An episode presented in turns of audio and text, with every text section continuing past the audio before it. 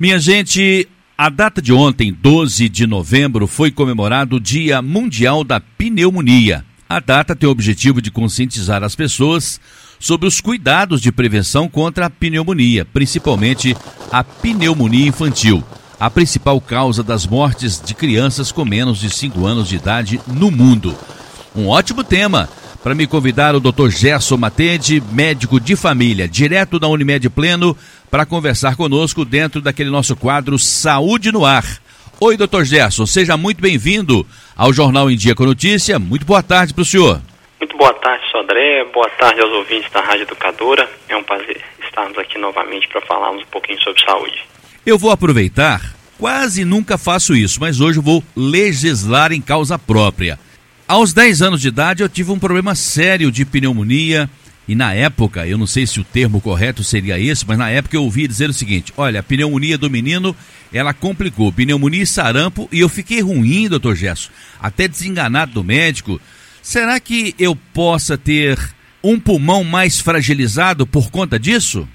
Sodré, tem casos que sim, dependendo da expansão e da gravidade que foi essa pneumonia e a inflamação que ela causou ali dentro do pulmão, ela pode gerar uma fibrose, uma inflamação e que de alguma forma o corpo não conseguiu compensar no decorrer da vida, né, com outras regiões do pulmão ou desinflamando aquilo que se forma uma fibrose cicatricial, aquela área do pulmão ali pode não funcionar tão bem. Então, perdi uma parte do pulmão em termos de capacidade e pode sim no futuro gerar sintomas, né, de mau funcionamento do pulmão, né, falta de ar, um, evoluir com enfisema, enfim, quadros de secreção que acumulam naquela região gerando tosse ou novos quadros de pneumonia.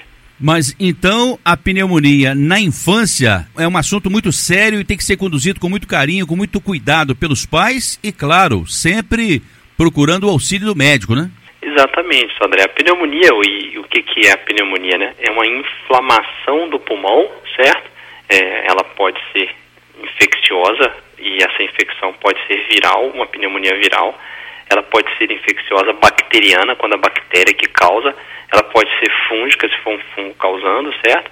Pode ter o quadro também de uma inflamação do pulmão não infecciosa, nos casos da asma, da bronquite, né? Normalmente, quando a gente fala em pneumonia, nós estamos falando de uma infecção que se instala dentro dos, pulmões, dos pulmões, né?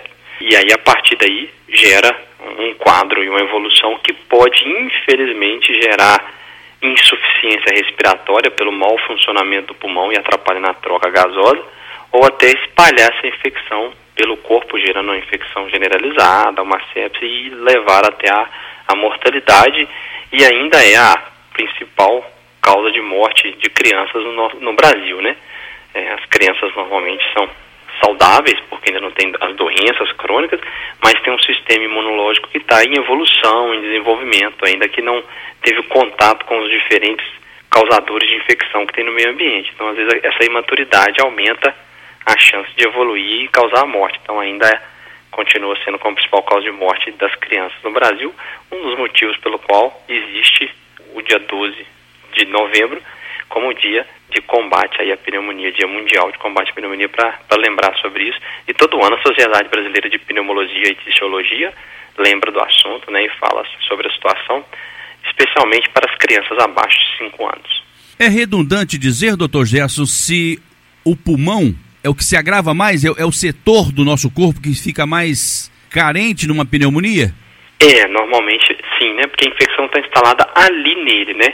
Quando você tem uma infecção no ouvido ou otite, o órgão mais acometido é o ouvido. Quando você tem um resfriado que pega as vias aéreas superiores, nariz, garganta, são os locais mais acometidos. É claro que dá repercussão em outros locais.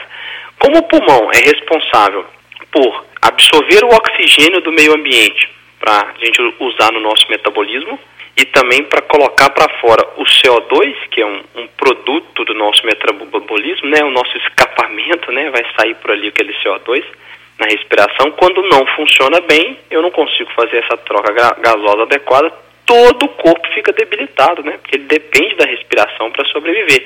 Então, todo o corpo vai sentir cansaço, é, insuficiência de funcionamento cerebral, cardíaco, muscular, né? Então todo o corpo é comprometido, mas o foco principal, né, do local mais acometido de fato são os, os pulmões, né? Que são esses órgãos, né? São sacos que se dilatam e o ar entra e depois fecham e o ar sai, né? Tem um de cada lado do, do tórax, localizado aqui no nosso tórax, e que é fundamental para a nossa sobrevivência, né? Que tem potencial de mais de matar um ser humano mais rapidamente, é uma impossibilidade respiratória. A pneumonia, doutor Gerson, ela pode apresentar sintomas semelhantes aos de resfriado e gripes? Às vezes sim. Quais são os sintomas mais comuns da pneumonia, né? A febre alta, porque é um quadro infeccioso e, e, e uma localização é, que rapidamente o sistema imune percebe e tenta combater, por isso gera febre. Causa tosse, e às vezes fica difícil você diferenciar se a febre e a tosse são da via aérea superior, né, do resfriado, ou se é da via aérea baixa, que aí é o pulmão, onde a pneumonia pode ocorrer. É, dá dor no tórax, que é mais comum na pneumonia, mas claro, às vezes de tanto tossir num resfriado, o cansaço pode gerar, né, ou a dor no corpo gerar dor no tórax. A pneumonia pode gerar alteração da pressão arterial, isso é menos comum no resfriado, nos quadros de via aérea superior. Confusão mental por falta de oxigenação cerebral, normalmente os resfriados isso não causa. Mal-estar generalizado, né? Tanta infecção da via aérea superior e inferior pode ocorrer. Falta de ar, aí essa é mais comum na pneumonia, porque no resfriado o pulmão está funcionando bem. Né? Às vezes você tem dificuldade porque o nariz está entupido, um desconforto. Mas a falta de ar, a dispneia, ocorre quando o pulmão está sendo acometido. E, e secreção catarral, né? Mucopurulenta, normalmente é amarelo ou esverdeado, que pode ocorrer também numa rinocinusite, num, num resfriado, seja viral ou bacteriano, na via superior pode ocorrer. Então dá aí algumas coisas que podem ser é, semelhantes. Agora, quando tem uma toxemia, né, que é as toxinas geradas e produzidas no, pelo sistema de defesa e pela própria bactéria, aí a pessoa tem mais vômito, mais mal-estar geral, às vezes desmaio, mais prostração e mais fraqueza em função disso tudo. Então a pneumonia tende a aparecer como um quadro mais grave, mais, né, com dor torácica, falta de ar, é o que a gente chama atenção em toda pessoa que está com tosse, com suspeita de resfriado, a gente orienta os sinais de alerta caso aquele resfriado não evolua tão bem e se torne um processo de uma pneumonia ou uma síndrome respiratória, como o caso do Covid, por exemplo, ou, ou do influenza ou das síndromes respiratórias agudas, né, de sofrimento respiratório, que é o nosso medo em casos de infecções virais. Então, uma pessoa com um problema sério de pneumonia, ela pode escarrar até sangue? Pode, porque às vezes aquela lesão que está causada ali na árvore brônquica do pulmão, nos alvéolos, né, o pulmão, eles são vários tubinhos parecendo uma árvore mesmo que vai enchendo de ar e esvaziando de acordo com a gente está puxando o ar inspirando ou soltando o ar expirando, botando para fora. Então, quando a pessoa tosse, quando a pessoa tem uma inflamação, a infecção local num processo inflamatório, pode gerar tosse com catarro ou com sangue, sim. Mas os sintomas, eles vão surgindo lentamente até ficar mais grave ou eles aparecem abruptamente, doutor? Aí vai depender muito da idade, da condição clínica da pessoa de saúde. Então tem casos que vão ser lentos, progressivos, e tem casos que vêm mais rápido, né? A bactéria se instala e aí de poucas horas a, a poucos dias gera uma infecção local, inflamação e a toxemia. E já vem a falta de ar, a tosse, né? O desconforto respiratório, especialmente em pessoas que têm fatores de risco para pneumonia, né? O que acho que é importante para complementar a pergunta é o tabagismo, o fumo, né? Ele provoca muita reação inflamatória que facilita a penetração de bactérias ali, né? É, são mais de mil substâncias tóxicas do cigarro que vão gerar inflamação, irritação.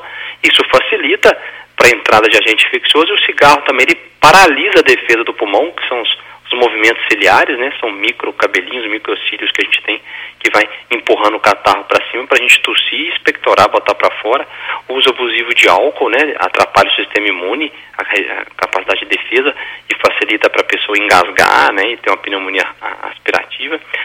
Dependendo da situação do local, o ar condicionado, né? Se ele não for bem higienizado, deixa o ar muito seco, isso atrapalha a limpeza do pulmão, além de às vezes o filtro, né, está contaminado pessoas que têm um resfriado, às vezes que, que, que, não melhorou, que não evoluiu bem, que não lavou bem o nariz, e aquele quadro ali da imunidade mais baixa, podem evoluir e gerar a pneumonia mais rapidamente, mais facilmente.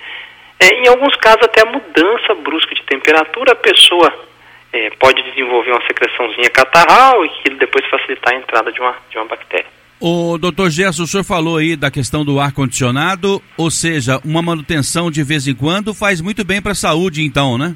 Ah, sim, né? Não, não só o ar-condicionado de ambientes é, de casa, trabalho, como no próprio ar-condicionado do carro, né? Ou de qualquer local, é importante ter higienização periódica, né? Essas dores no tórax que o senhor falou que se apresenta como sintomas, é a tradicional, popularmente, dor no peito, né? A, exatamente, a dor no peito. Inclusive, né, como que é feito o diagnóstico da pneumonia? Principalmente por esse estado clínico, né? A queixa do paciente de falta de ar, ou de febre, ou de dor no peito, dor no tórax, dor para respirar, dor nas costas, né? É, junto com um exame clínico, né? A gente vai auscultar o pulmão do paciente, né? Com um aparelho de auscultar, de ausculta, com estetoscópio, e vamos, e vamos perceber se tem diferença de, de ronco, de secreção, de sibilo de um lado ou outro ali do pulmão, para que a gente perceba diferenças e sinais de que a infecção está ali, né? Antigamente se usava, né? Muito, o, os, os, mais velhos vão lembrar do médico colocando a mão nas costas e pedindo para falar o 33, né? Isso. É, porque esse som do 33 onde tem uma secreção catarral, vai tremer mais, né? O som vai ter uma, uma, alteração que vai tremer a mão do médico, ele percebe que ali tem uma secreção por baixo, está mais denso, né? Às vezes, em alguns casos, a radiografia, o exame de imagem vai ajudar nesse diagnóstico através da, da radiografia. E em outros casos muito mais específicos, que gera dúvida, é menos comum, mas às vezes se usa tomografia. Mas a maioria das vezes é um diagnóstico mais clínico, às vezes um exame de sangue também que mostrou alterações das células de defesa características de infecção bacteriana, vai ajudar o médico na suspeição. Mas é eminentemente um diagnóstico mais clínico mesmo. Nós podemos falar em prevenção contra a pneumonia, doutor Gerson?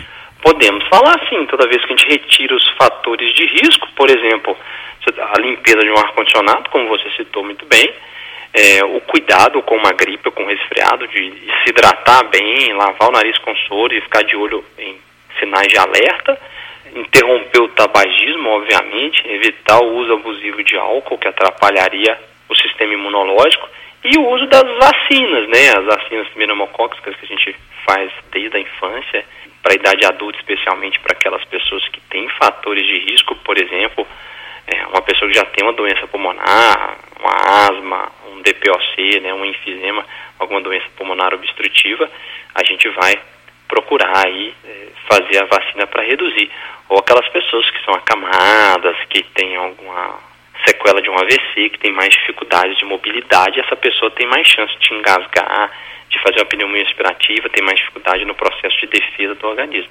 Então, além das vacinas, tem algumas medidas que nós podemos tomar nesse sentido de comportamentais para reduzir o risco de pneumonia. Doutor Gerson, para proteger as crianças com menos de 5 anos da pneumonia, existem algumas indicações? Ô, Sodré, as principais indicações é uma boa alimentação para essa criança, para que essa criança esteja sempre alimentada e nem em condições de combater qualquer infecção que apareça.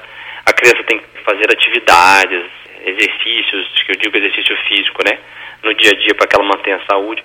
A criança com peso adequado tem um sistema imunológico que funciona melhor, né? O sobrepeso vai atrapalhar isso ou a desnutrição vai atrapalhar isso. E as vacinas pneumocócicas, né? É, a gente tem a vacina decavalente, a gente tem a vacina 13 e a pneumo 23, né? Que são vacinas que tem aí ou 10 ou, ou 13 ou 23 cepas diferentes de vacinação. Tudo isso vai ajudar na proteção contra a principal bactéria que causa a pneumonia.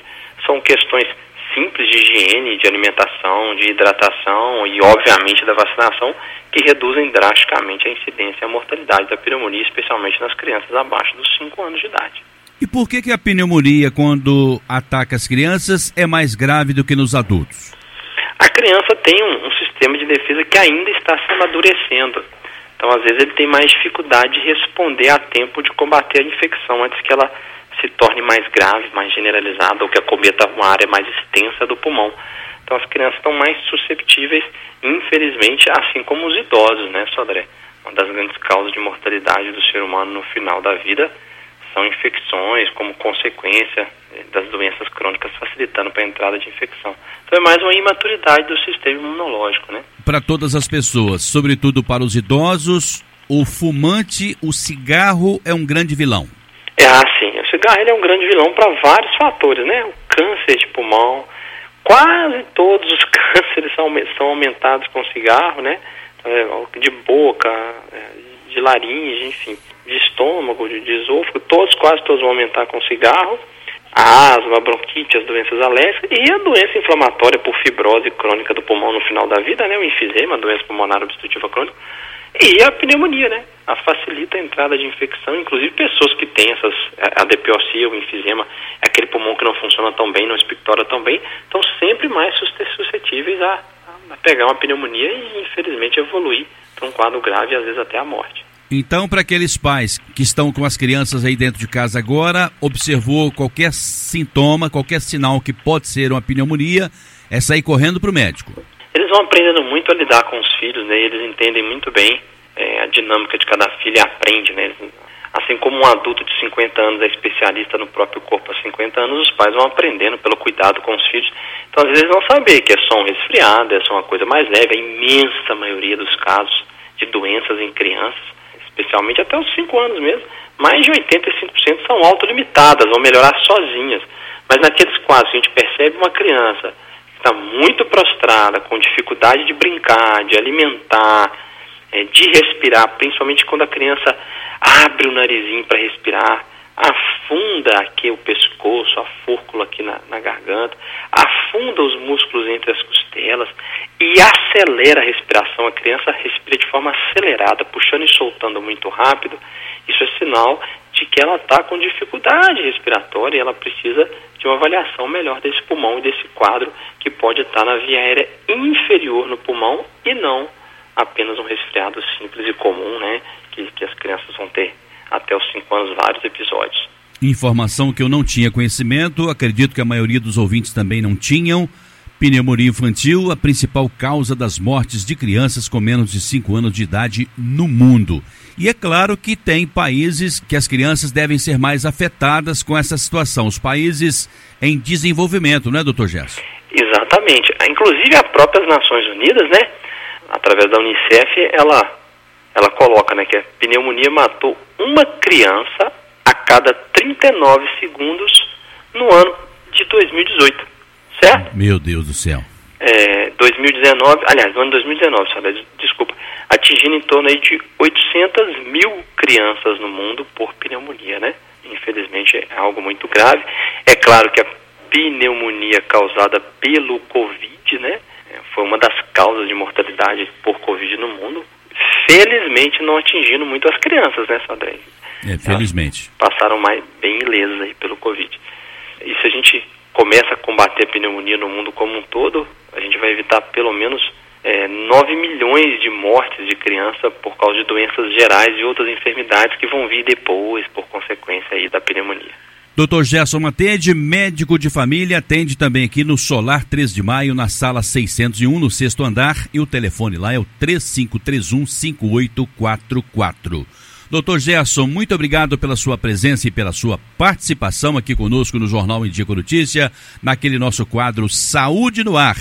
Muito obrigado, um bom final de semana e te aguardo aqui no próximo sábado, hein? Eu que agradeço, André, agradeço aos ouvintes pela paciência de nos ouvir mais uma vez. E o sábado que vem estaremos de volta. Um bom final de semana a todos.